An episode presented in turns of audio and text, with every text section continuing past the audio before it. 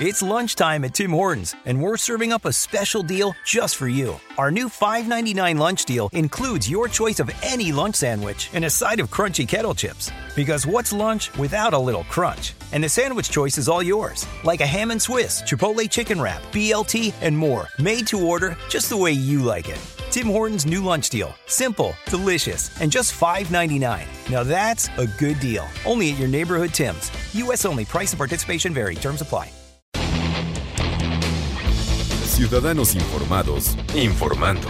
Este es el podcast de Iñaki Manero, 88.9 Noticias. Información que sirve. Tráfico y clima cada 15 minutos. Hablando de salud, hablando de salud, y, hacía mucho que no tocábamos este tema, que no hablamos de esta enfermedad, estamos hablando de la rabia. La rabia que es eh, una enfermedad del sistema nervioso, eh, sistema nervioso central. Es una enfermedad mortal cuando empiezan los primeros síntomas, pero se puede prevenir. Una vez que recibiste la mordedura, porque es casi casi por eso, o por eh, saliva en una herida, eh, se, puede, se puede evitar el desenlace fatal, pero hay un tiempo, hay un tiempo precioso.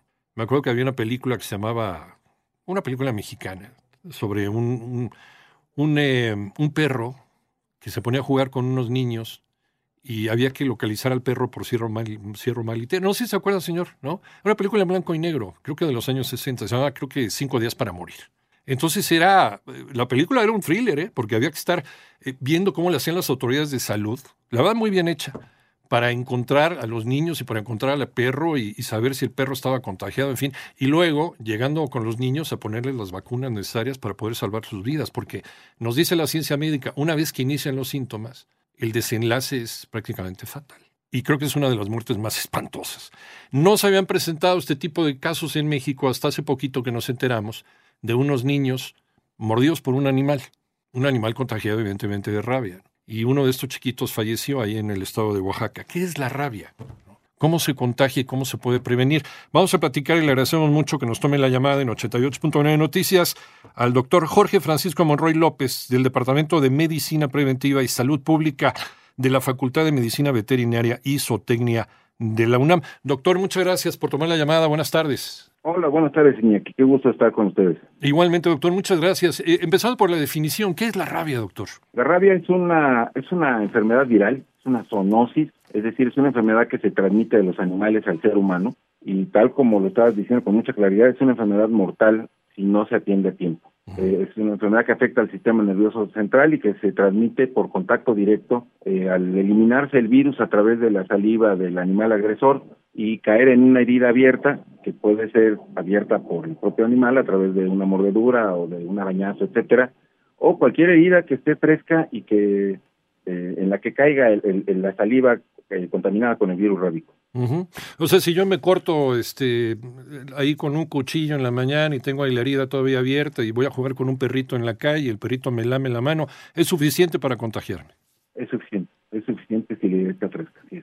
Uf, y eso, eso hace más, eh, más difícil, no más grave, más difícil de, de, de encontrar a, a, pues, tanto al animal como a las personas contagiadas, ¿no? Sí, claro, cuando hay la, la tecnología tradicional del perro eh, furioso, babeando, este, que muerde y agrede y todo esto, pues de alguna manera ya esto nos, nos prende focos de, alar de alerta y, y, normalmente uno acude a un médico por lo menos a, a que le suturen las heridas y demás. Pero el problema es cuando, cuando la, la, agresión o el contacto es imperceptible, es decir, cuando las personas no se dan cuenta sí. o no le dan importancia a este contacto, efectivamente, por ser algo que parece muy, muy simple, muy sencillo, una, una pequeña herida, que tanto daño puede hacerme, ¿no? Es, es lo que, lo que hace que muchas veces no se acuda a tiempo, o, como en el triste caso de los niños de Oaxaca, uh -huh. pues una, una eh, atención muy poco oportuna, muy tardía de, del caso, y que bueno, ya, ya tuvo este desenlace que escuchamos. ¿Qué animales son capaces de transmitir la rabia y qué pasa en todos los casos? Eh, porque no sabemos si el animal que nos mordió, que nos lamió, es este está rabioso o no, tiene el virus de la rabia o no. ¿Qué hacer en el momento que tenemos contacto con alguno de estos animales, doctor? Bueno, efectivamente, la, el, la rabia puede afectar, eh, la teoría dice, a todos los animales de sangre caliente, ¿no? O sea, mamíferos. Eh, todos los mamíferos, todas las aves Sin embargo, sí hay diferentes eh, niveles de riesgo, digamos, en cuanto a enfermar y en cuanto a transmitir. Eh, las aves de forma prácticamente experimental para cultivar virus y cosas de esto. Realmente en la naturaleza se presenta en los mamíferos, es una enfermedad de mamíferos, principalmente de carnívoros por, la, por el mecanismo de transmisión, que es lo que explicábamos, a través de la eliminación de la saliva que, que en las glándulas parótidas lleva, lleva el virus en una herida abierta, normalmente esto ocurre con una agresión por mordedura y demás, ¿no? Otros animales que no son carnívoros enferman, pero es muy difícil que ellos puedan eh, llegar a transmitir la enfermedad. Nunca se descarta porque qué tal si se manipuló el cerebro del animal y entonces ahí hay infección, etcétera. pero realmente el, riesgo alto es a través de los carnívoros. Dentro de estos, eh, bueno, animales carnívoros y otros animales como en el caso de los murciélagos. En el caso de los murciélagos es, muy particular porque eh, hay un grupo de murciélagos que son hematófagos, es decir, se alimentan de sangre. Como el vampiro. Comúnmente como vampiros, exactamente. Y entonces, eh, por este hábito, pues tienen un contacto mucho más estrecho con otras especies animales. Ellos se alimentan principalmente de sangre de ganado, de vacas, de caballos, de estos animales. Y llegan a tomar sangre de seres humanos, pero realmente no es lo más frecuente porque los seres humanos en general dormimos en habitaciones y eso les dificulta mucho entrar y prefieren más bien hacerlo de animales más grandes, ¿no? Pero pero sí se da que es lo que ocurrió en Oaxaca aparentemente, ¿no? Es decir, te dejan las ventanas abiertas, este, hace mucho calor o, hay condiciones por las cuales se, dejan, se da oportunidad que estos animales entren, eh, toman a los niños dormidos, entonces los niños no se dan cuenta de que, los muerden porque realmente son, son incisiones muy pequeñas, pero son profundas, lo cual da oportunidad de que llegue el virus. Y se dice que la señora, la mamá de los niños, inclusive llegó a matar escobazos al animal. Y esto se entiende porque son animales que también están enfermos. Es decir, eh, no, no es que sean portadores y, y, ellos no, o sea, que solamente transmitan enfermedad y no enfermen. Sí enferman, y por lo tanto no están, digamos, al 100% de sus capacidades, no pueden escapar con facilidad y hace que, sea más fácil atraparlos y esto incrementa el riesgo de que alguien los agarre y ellos se quieran defender, pues entonces eh, incrementa la tasa de contracción. ¿no? A mayor contacto, a mayor saliva con, infectada con virus, el riesgo de enfermar es más alto y además va a depender el sitio de la mordedura. Porque si está más cerca del cerebro o en las manos que están muy inervadas, es decir, donde haya gran cantidad de, neuronas, de, nervios, digamos, eh, es, es, más probable que llegue al sistema nervioso central en un tiempo más corto. Esto fue lo que pasó con los dos niños que sí enfermaron y una niña pequeñita que no enfermó porque tuvo más una ventana más amplia de esa ventana de la que hablábamos justamente antes del corte. Sí. Eh, eh, es el periodo de incubación como se le conoce es decir, el tiempo que transcurre desde el contacto hasta que aparecen los, los primeros síntomas.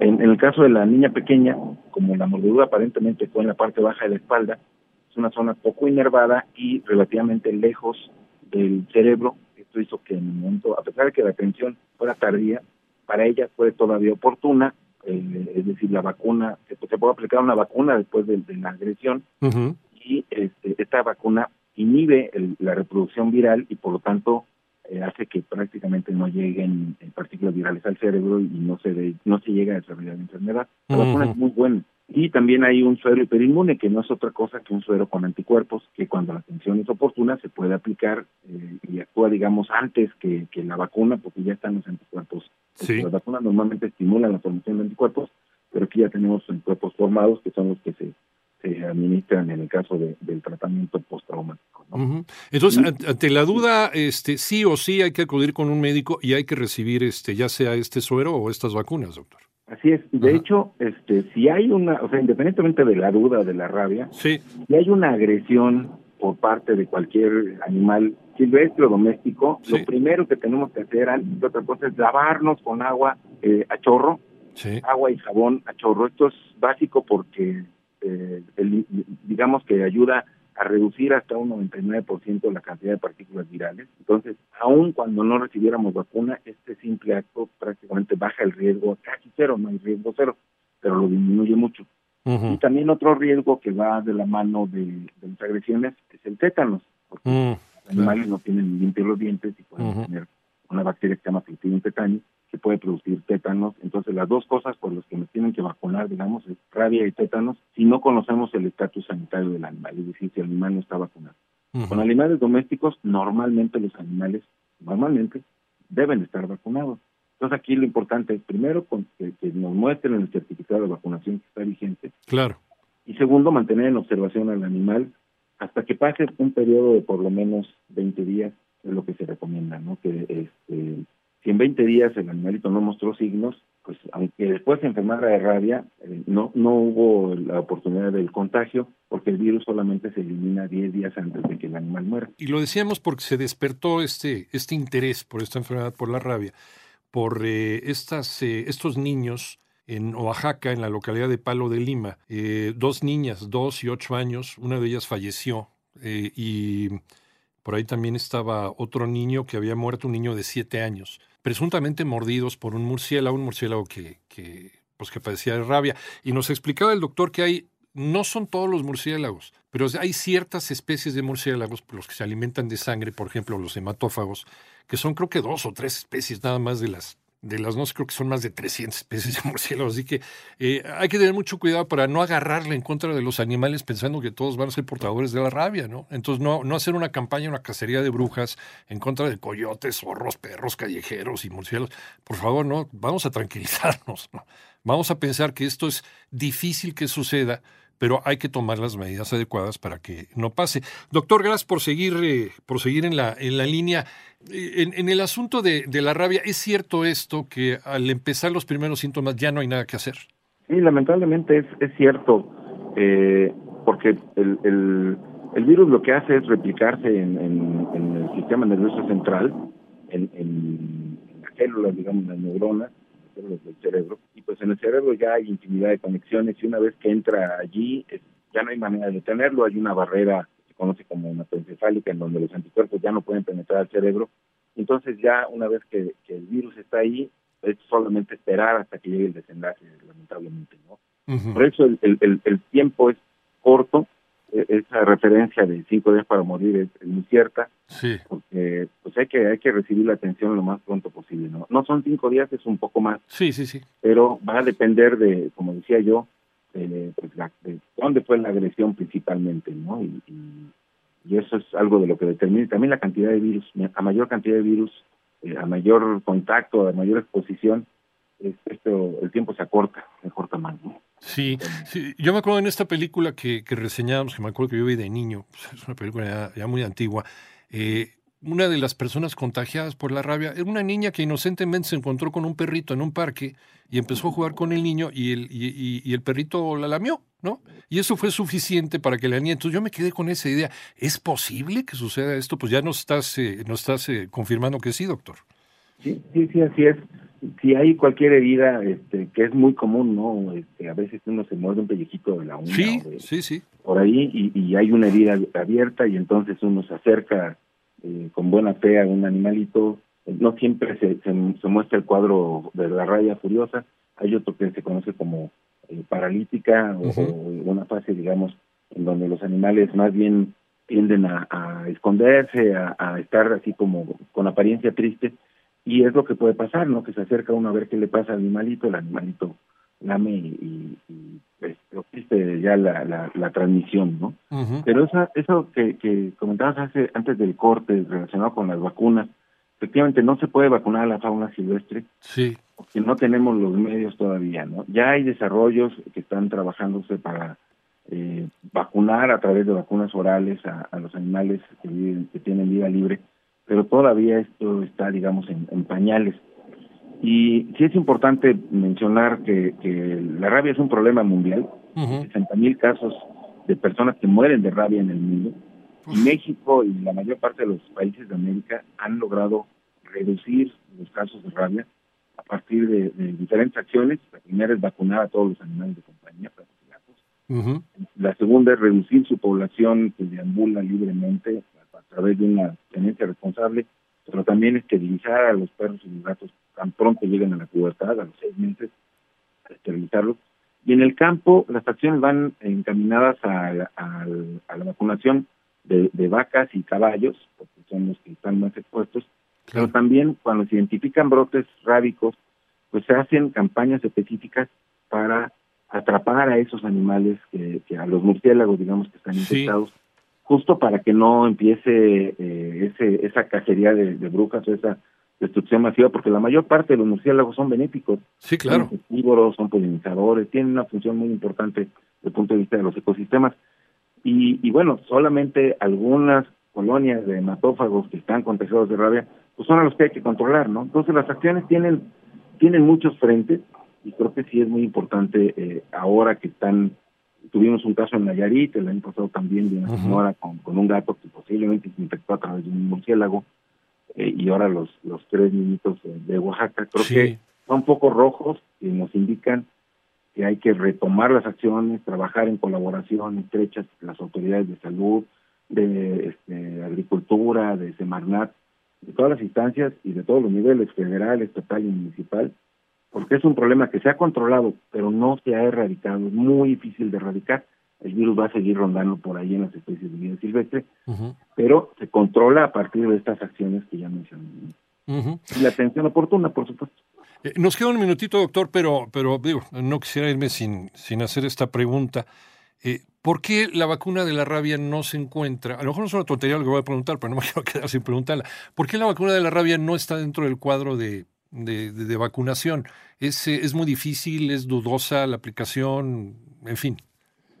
Primera, este, es una vacuna muy cara. Sí. Este, es una, una razón. Y segundo, eh, hay un acuerdo, digamos, de parte de la Organización Mundial de la Salud en el sentido de que no hay que vacunar a la población, excepto cuando haya focos rádicos así muy intensos. De acuerdo. México no es endémico, no necesitamos esta vacuna, excepto cuando hay este este caso de exposiciones a, a mordeduras de animales posiblemente rabiosos.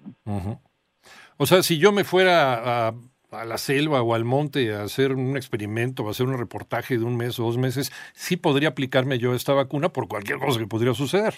Exactamente, los espeleólogos, la gente que se está metiendo en cuevas o justamente que conviven con estos animales para toma de muestras y demás, deben estar vacunados.